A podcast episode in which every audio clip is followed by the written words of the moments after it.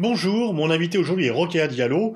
Vous venez de publier en livre de poche euh, votre dernier livre Ne reste pas à ta place, mais c'est pas l'unique raison pour laquelle vous invitez. Il y a de multiples raisons pour lesquelles il est utile de vous inviter. Est-ce que, euh, pour commencer, que pensez-vous de l'adage selon lequel nul n'est prophète dans son pays Est-ce que vous pensez qu'il s'applique à vous? Bah, disons que je le ressens d'une certaine manière et je l'ai particulièrement ressenti euh, quand j'ai été recrutée euh, l'année dernière au Washington Post, donc qui est euh, le grand journal de référence américain et une des plus grandes références du journalisme mondial. Donc j'ai été recrutée à la, à la rubrique Global Opinions. J'étais la première française à écrire dans cette, dans cette rubrique de manière récurrente et officielle dans le cadre d'un contrat.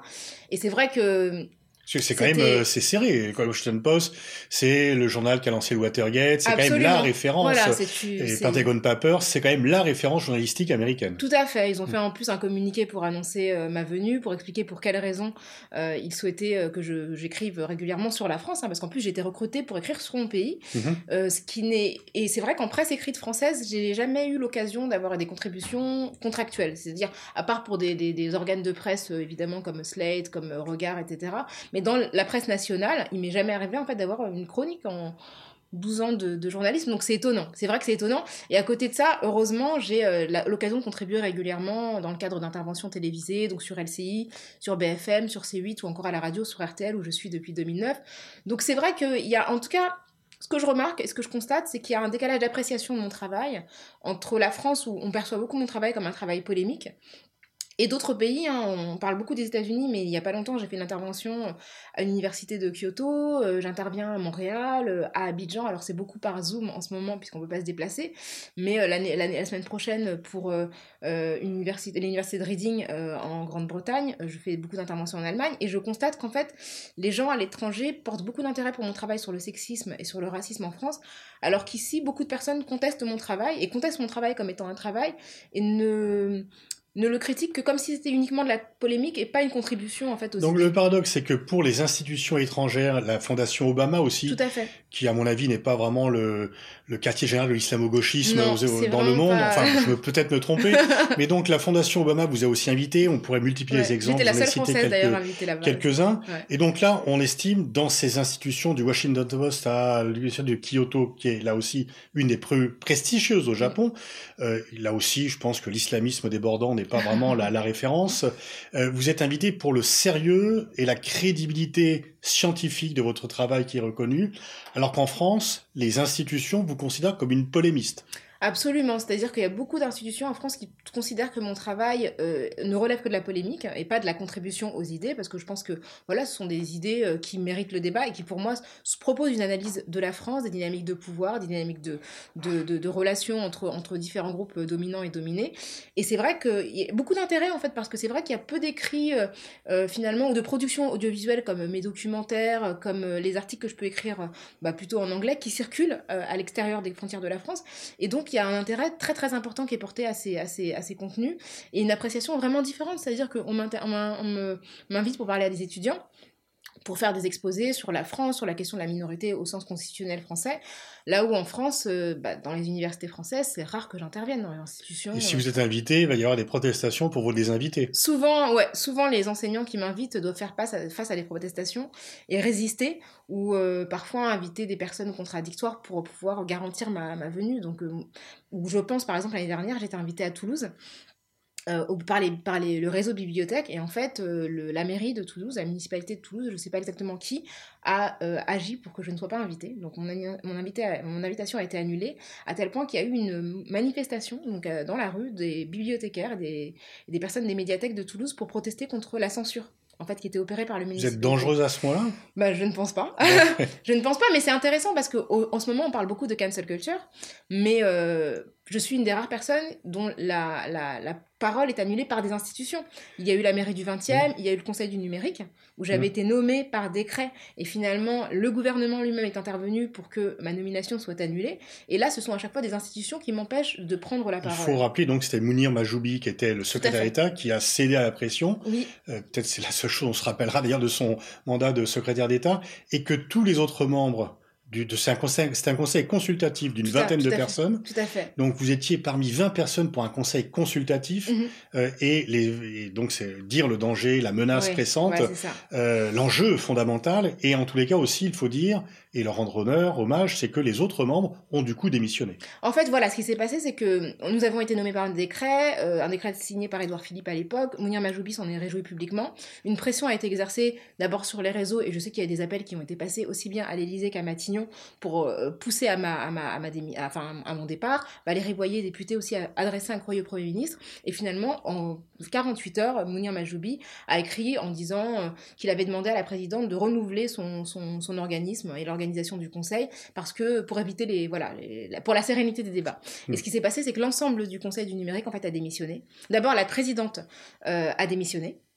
Et ça, vraiment, je lui en serai toujours reconnaissante.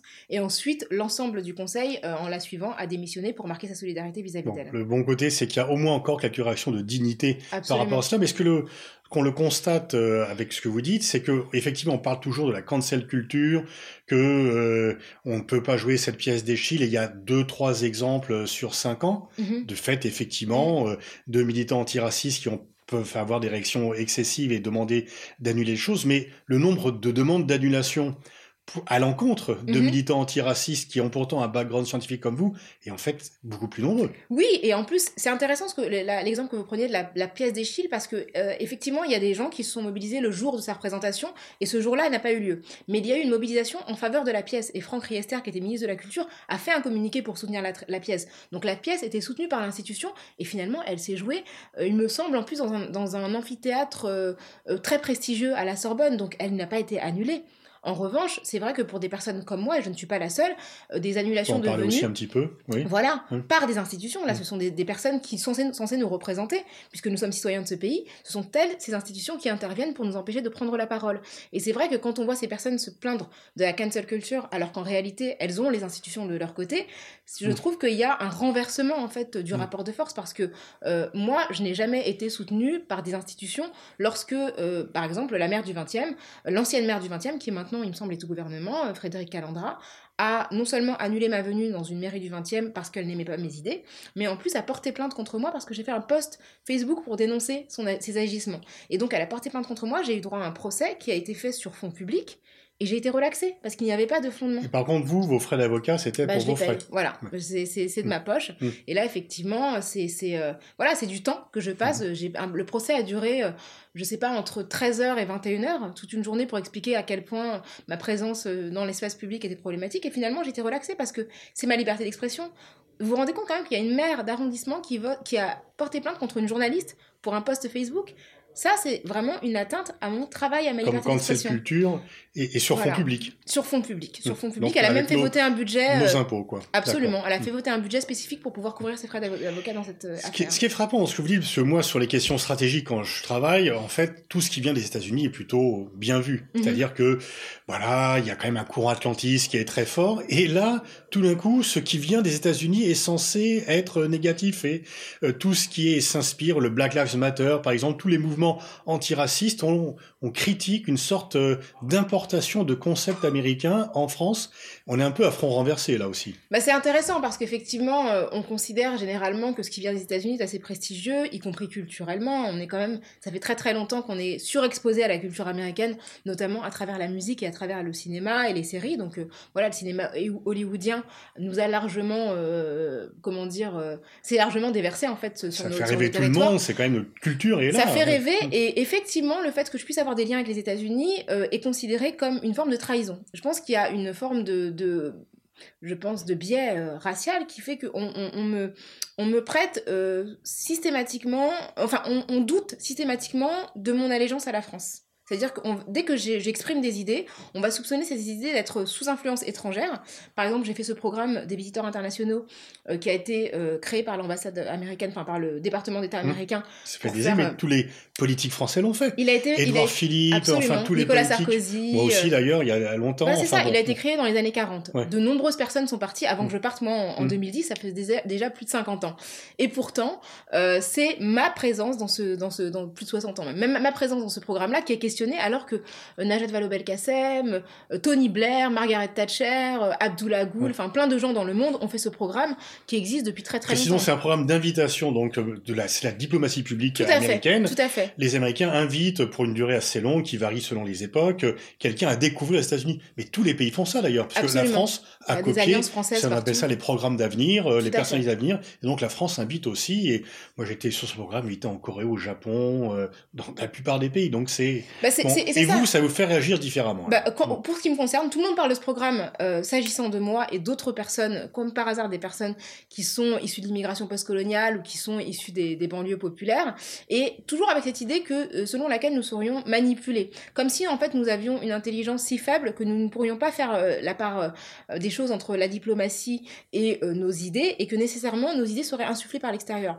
Alors, je pense qu'il y a un problème d'inculture, par exemple, on parle beaucoup de l'influence euh, des mouvements afro-américains sur ce qui se passe en France, mais déjà, euh, les gens ne, ne, semblent pas savoir que, par exemple, Franz Fanon, qui est français, a influencé mm. les mouvements noirs américains dans les années 60, alors qu'il était très peu connu en France. Euh, son, son, livre, notamment Les derniers de la Terre, a été très très influent, non seulement aux États-Unis et dans le monde, et aujourd'hui encore, c'est un des intellectuels français les plus lus à l'étranger.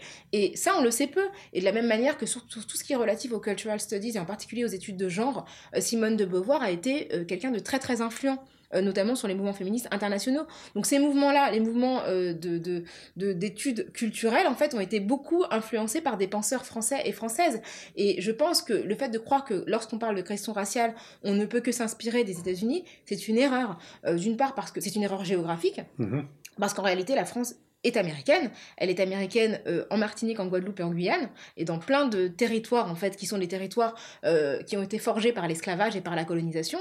Donc, on a une histoire américaine et on a une histoire globale. Donc, on n'a pas besoin d'être influencé par les États-Unis pour euh, parler de, de l'influence des théories raciales, des théories esclavagistes sur la France. Et puis, en 1983, lorsque Tumi Jaija a initié la marche pour l'égalité contre le racisme, qui a malheureusement été rebaptisée Marche des Beurs par les médias, eh bien, Toumi Jaija, à l'époque, euh, disait, c'était 20 ans après la marche euh, sur Washington de Martin Luther King, il disait déjà qu'il était influencé par les Afro-Américains. Mm. Les Afro-Américains ont influencé le, mode, le monde mm. parce que leur, lutte d'émancipation est un modèle euh, mm. pour tous les peuples opprimés.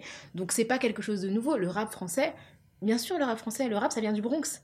Et la France est aujourd'hui le deuxième, la deuxième nation du rap au monde. Mais donc quand il y a euh, quelqu'un qui va devenir ministre, on dit ah il a été remarqué par les États-Unis, on l'a invité à ce programme, et vous euh, il y a un soupçon presque de trahison en tous les cas, euh, de non fidélité à votre pays. Bah par exemple Emmanuel Macron a suivi un programme de la French American Foundation qui s'appelle Young Leaders. Tout le monde pense que j'ai suivi ce programme, mais je n'ai jamais été sélectionné pour ce programme. Il l'a suivi, il est devenu président. On considère qu'il a été identifié parce que c'était une personne de talent. Pendant sa campagne, il a reçu un appel de Barack Obama, le soutenant entre les deux tours, euh, on a considéré que c'était euh, effectivement la marque euh, de, sa, de ses qualités. Lorsque moi, je suis la seule Française sur 500 personnes invitées au lancement de la, à l'inauguration de la Fondation Obama à Chicago, ça devrait faire l'objet d'une fierté nationale. Je pense que c'est quand même une bonne chose qu'on considère que les valeurs que je défends sont suffisamment, comment dire, intéressantes, voilà, pour que je puisse mm. être cette, une des rares. La presse n'était pas, pas admise à, cette, à cette, cet événement, et je pense que enfin, même les médias auraient dû s'intéresser à ce que j'ai vu, ce que, ce, que j'y ai vu, ce à quoi j'ai assisté. J'ai assisté à des tables rondes où euh, on est, ou à des petits panels où on était. Oui, on aurait pu vous demander des reportages, euh, raconter un peu tout ça, puisque vous avez un témoignage qui était unique pour les Français. J'étais assise à côté de Barack Obama dans des mm. salles où on était 20. Hmm. sur, euh, sur les questions d'émancipation. Euh, il y avait des gens du monde entier, des femmes saoudiennes qui luttaient contre le patriarcat, etc. Et au lieu de me poser des questions sur ce que j'ai vu, sur ce à quoi j'ai assisté, qui n'était pas filmé, donc euh, je suis la seule personne de France à pouvoir en parler, eh bien, en fait, on m'accuse de euh, prêter allégeance à une puissance étrangère. Donc, c'est une accusation, accusation très très grave. Hein. Mmh. C'est de la haute trahison quasiment. Mmh.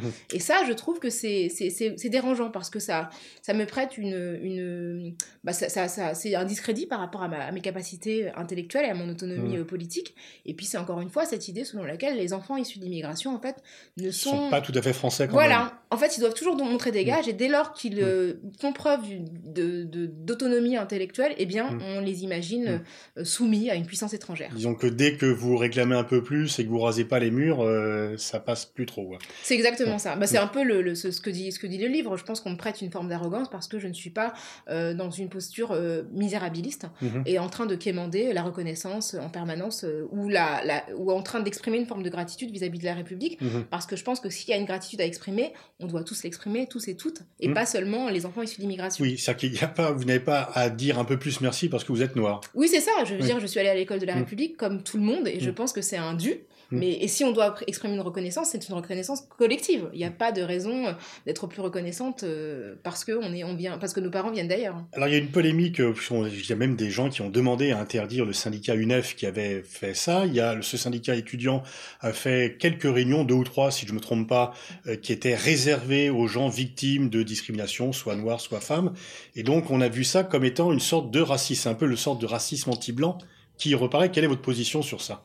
Alors, ce que je trouve très intéressant, c'est que l'UNEF, effectivement, a commencé à organiser ce type de réunion durant la dernière décennie, décennie d'abord réservée aux femmes, et puis ensuite, ils ont étendu ce principe aux personnes LGBTQIA. Donc, euh, Au départ, le MLF n'était pas ouvert aux hommes, je Le MLF était en non-mixité stricte. Et d'ailleurs, ils ont théorisé cette non-mixité, elles ont, pardon, théorisé cette non-mixité euh, dans des revues féministes en expliquant que cette non-mixité permettait à la parole féminine de se libérer et d'exprimer non seulement, euh, il y avait le, principe du groupe de parole, de parole donc d'exprimer leur ressenti par rapport à l'oppression sexiste, mais aussi d'élaborer des stratégies politiques d'émancipation euh, sans la présence d'hommes qui les empêcheraient en fait euh, d'exprimer euh, leur, leur, leur, point de vue par rapport à la question des violences sexistes ou sexuelles, par exemple.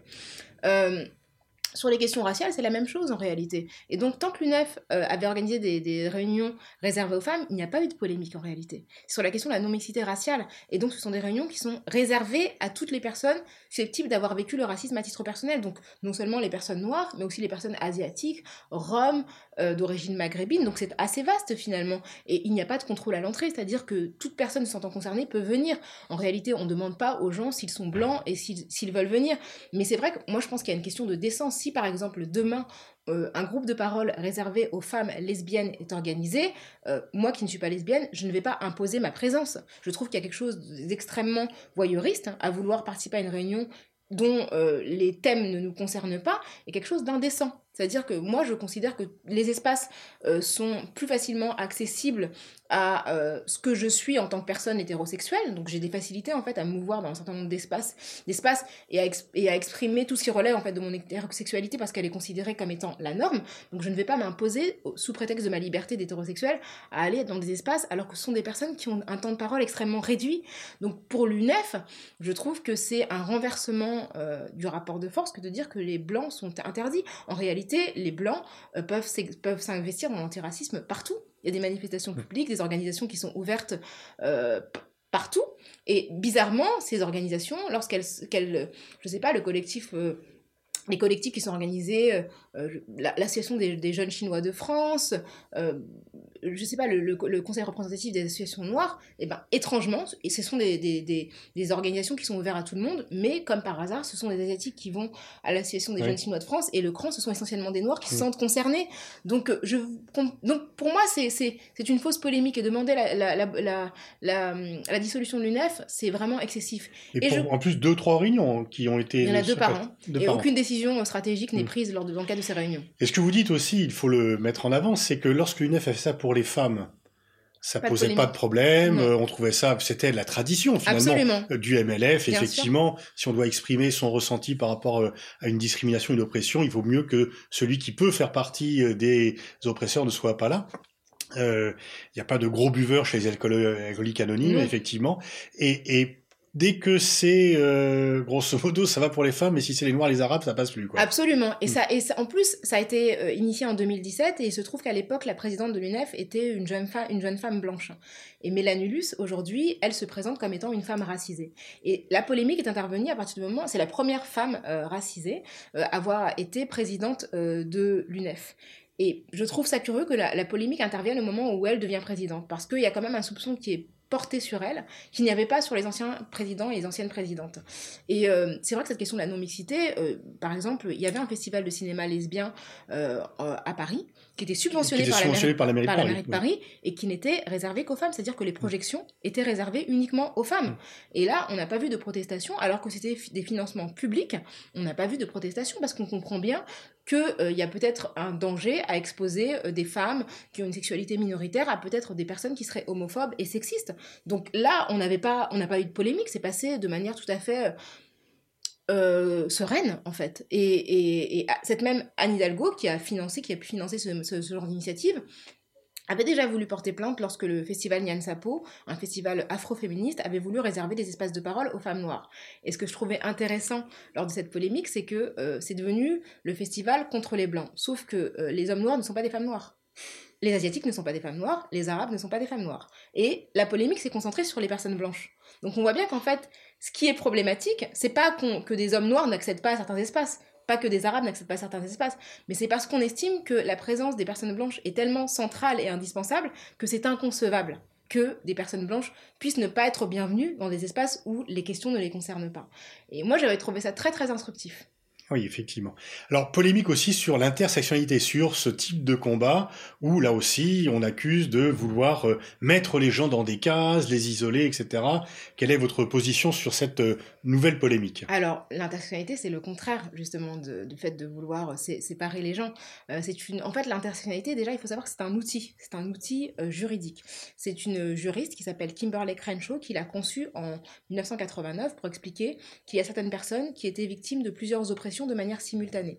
Elle avait pris l'exemple d'une femme qui avait été discriminée dans une entreprise, une femme noire qui avait été discriminée dans une entreprise et qui n'arrivait pas à faire prouver le fait qu'elle avait été discriminée. L'entreprise invoquait le fait qu'il y avait des noirs et des femmes dans l'entreprise, donc elle ne pouvait pas être discriminée. Sauf que quand on regardait les choses de plus près, il y avait effectivement des noirs, mais c'était des hommes qui étaient euh, tous des ouvriers et il y avait effectivement des femmes, mais toutes les femmes étaient blanches et étaient euh, recrutées pour des travaux euh, d'assistanat ou de secrétariat il n'y avait pas de femmes noires. Parce que la condition spécifique de femme noire ne correspondait pas à la division à la fois sexuelle et raciale du travail dans l'entreprise. Et c'est pas en tant que noire ou en tant que femme qu'elle a été discriminée, mais spécifiquement en tant que femme noire. C'est un simple cumul des discriminations. Absolument. Et donc c'est un cumul qui peut parfois, dans d'autres circonstances, être favorable. Par exemple, euh, dans les boîtes de nuit, euh, des hommes euh, noirs et maghrébins sont refusés. Moi, je n'ai jamais eu de problème pour entrer en, en boîte de nuit parce qu'il y a un préjugé exotique qui euh, permet aux, entre guillemets, hein, parce que c'est pas forcément positif, mais aux femmes d'origine maghrébine, aux femmes noires d'être plus bienvenues, euh, voilà, d'être bienvenues, euh, mieux venues, pardon, dans certains espaces. On peut le voir dans les gouvernements, il y a énormément de femmes d'origine maghrébine ou de femmes noires, là où les hommes noirs et maghrébins sont beaucoup moins visibles. Et, et, donc l'intersection, c'est en fait le croisement des oppressions qui produit une oppression différente. Donc ça peut être une addition, ça peut l'aggraver ou ça peut l'alléger, mais ça produit quelque chose de différent. Et donc il y a évidemment la question raciale et la question du genre, mais il peut y avoir une intersection entre la question du handicap et la question du genre, la question euh, de l'orientation sexuelle. Donc une femme euh, lesbienne, une femme euh, juive, une femme musulmane vivent des oppressions différentes, par exemple, que des femmes qui vont être tout simplement des femmes blanches, des femmes bourgeoises. Et la question de la classe, évidemment, intervient. Il y a des gens qui cumulent, par exemple, ce qui se passe actuellement avec les grévistes euh, de l'hôtel euh, Iris Batignol, euh, Ibis Batignol, pardon pour la j'ai dit Iris Batignol. On n'est pas encore un complexe hôtelier, mais bon. Et je pense que vous traiteriez bien vos employés c'était le cas. Donc l'hôtel Ibis qui est situé au Batignolles dans le 17e arrondissement de Paris, il y a des femmes qui font grève depuis presque deux ans, hein, un an et demi, l'été 2019, contre leurs conditions de travail parce qu'elles sont externalisées. Il se trouve que ce sont toutes des femmes des femmes noires et en plus des femmes noires africaines, donc migrantes. Euh, donc ce sont, il y a la question de la classe qui est là, la, question raciale, puisqu'elles sont toutes noires, et la question du statut juridique, du statut administratif. Et là, on est dans une intersection. Parce qu'il y a mm. des métiers où les femmes mm. noires africaines sont surreprésentées, mm. notamment les métiers euh, de ménage, les métiers domestiques. Et, bizarrement, moi, étrangement, je ne vois pas la gauche, en fait, pour cette question-là. Il y a une vraie question de classe, là. Ce sont des femmes qui se mobilisent depuis un an et demi pour protester contre leurs conditions de travail. Et je trouve que la gauche est très absente, aussi bien la gauche que les mouvements féministes. Vous travaillez en fait sur ces questions-là depuis 2005. Euh, vous avez créé les Indivisibles avec les Yabon Awards, qui était un franc moment de rigolade. Euh, depuis le temps, est-ce que vous avez l'impression que les choses progressent, qu'elles restent euh, difficiles ou qu'elles régressent? Alors, je dirais que le contexte euh, et notamment euh, la parole, euh, c'est extrêmement durci. La parole raciste, c'est extrêmement durci et s'exprime vraiment avec beaucoup plus d'espace, beaucoup plus de, de, complaisance qu'auparavant. Mais pour moi, c'est le témoignage d'une peur. C'est-à-dire que si cette parole s'est radicalisée, c'est qu'elle fait écho à une peur par rapport à l'émergence d'une parole qui n'existait pas auparavant. Et Là où je suis optimiste, c'est que je constate que dans les jeunes générations notamment, il y a une compréhension des phénomènes d'oppression qui est beaucoup plus claire. La question du féminisme, c'était pas du tout un sujet, moi quand je me suis engagée, moi j'ai commencé à m'engager dans le féminisme au début des années 2000, c'était un sujet qui pour ma génération n'était pas du tout considéré comme un sujet majeur. Au contraire, moi j'ai vraiment été dans une génération qui avait le sentiment que tout lui avait été accordé, qu'il n'y avait plus de combat à mener.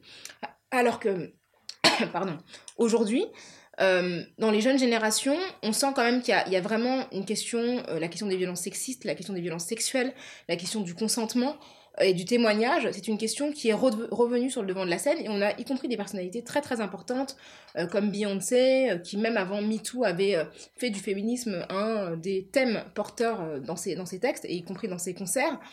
Alors que les stars d'avant ne le faisaient pas nécessairement, mhm. y compris quand elles étaient féministes comme Madonna Hmm. C'est pas quelqu'un qui verbalisait le féminisme comme, comme, comme des femmes d'aujourd'hui peuvent le verbaliser comme quelque chose d'important. Et c'est pareil pour la question euh, du racisme.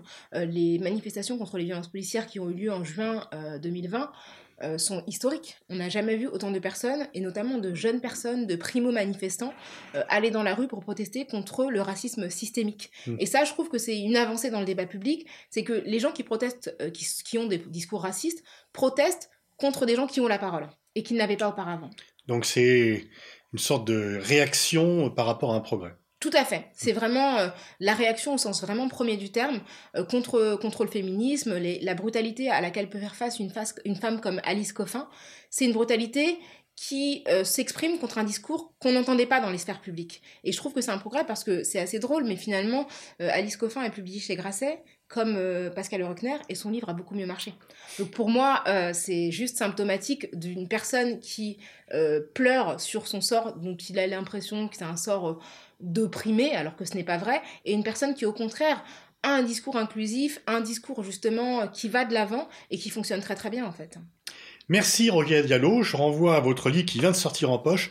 Ne reste pas à ta place, bah, vous avez pris la place qui vous convient. Merci, Merci à vous, merci.